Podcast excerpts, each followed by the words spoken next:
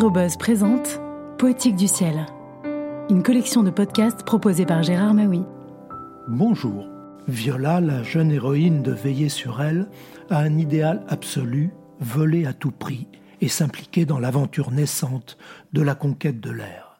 Publié en août 2023 aux éditions de l'Iconoclaste, Veiller sur elle de Jean-Baptiste Andrea a été récompensé par le prix Goncourt 2023. Viola et moi avons 15 ans. Alinéa et Emanuele face à nous, 18. Et bien sûr, il y a Hector. C'est notre heure, l'heure de la jeunesse et de ses rêves de légèreté, l'heure de voler. Il fait encore chaud pour un mois d'octobre. Je crois déceler dans l'air la saveur du sel. Le libeccio souffle de la mer remonte la falaise vertigineuse jusqu'au rempart de Pietra d'Alba, jusqu'au chemin de ronde où nous nous tenons à quelques centimètres du vide. Une nuit de pirates et de conspiration. Des mois de travail nocturne, d'études, de patience infinie. Le premier vol inaugural de notre aile. J'ai refusé que Viola laissait. Trop dangereux. Nous nous sommes disputés devant Alinéa. Ce dernier a paru inquiet, redoutant sans doute qu'elle ne se change en ours, Viola ne s'est pas changée en ours et a accepté de céder sa place.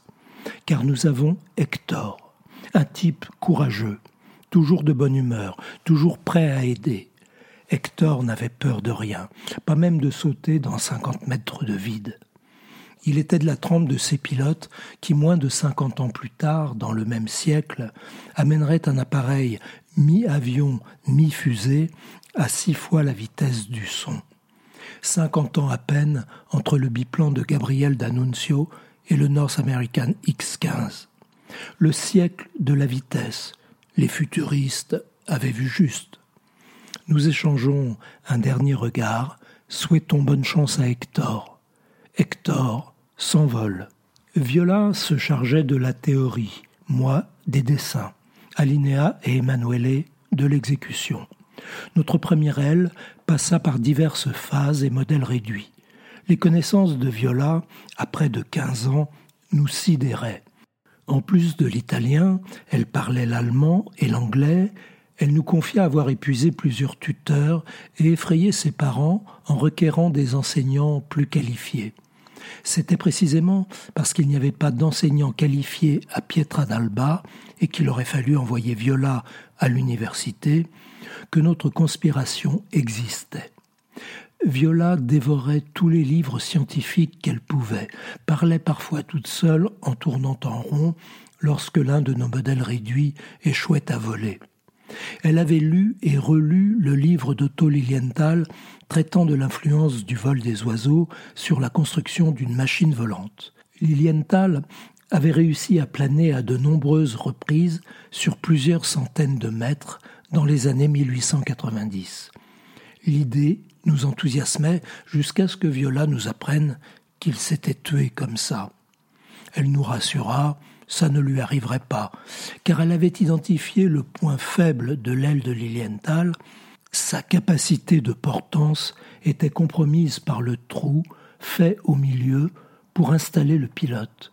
Notre aile serait donc un mélange de celle de Vinci et de celle de Lilienthal, portance maximale, sans interruption de l'intégrité structurelle, mais manœuvre contrôlée par les mouvements du corps du pilote, sans requérir de force physique. L'aile devait être légère et rigide, à Alinéa d'inventer les solutions. Après chaque réunion à la grange, Viola repartait dans son monde, nous dans le nôtre. Il nous faudrait presque un an de travail avant de contempler une nuit de pleine lune, le résultat de nos efforts. Et bien sûr, il y avait Hector, Hector qui venait de s'élancer, brave, brave Hector qui n'avait peur de rien, avec son grand sourire un peu benet. Hector vola, pris de la vitesse, encouragé par nos cris de joie. Puis l'aile trembla, piqua brusquement et se retourna. Hector tomba dans la voilure, empêtré dans ses sangles. Nous eûmes beau hurler Redresse, redresse. À quoi bon? Hector était sourd, et Viola, en bon ingénieur, savait déjà que son aile ne volait pas. Nous ne trouvâmes le corps que le lendemain. L'aile reposait dans la forêt, en contrebas du village, brisée en trois morceaux, le cuir déchiqueté. Hector gisait, les bras en croix dans une odeur d'humus et de champignons. Le spectacle n'était pas beau à voir. Son crâne avait éclaté sur une pierre. Hector, le cinquième membre de notre groupe. Il était triste de le voir ainsi, même si l'une de ses particularités, en plus de son infaillible courage, était d'être immortel. Nous avions construit Hector pour simuler le poids et l'équilibre d'un corps humain.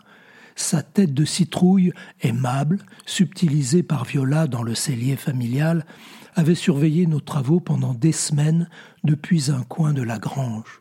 Son corps était composé de vieux vêtements et de planches grossièrement articulées. Un an de travail pour rien, déclara Alinéa.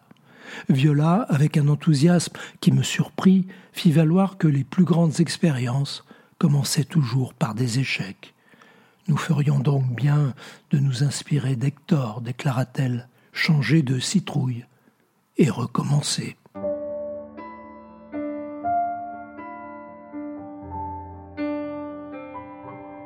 Bientôt pour de prochaines lectures.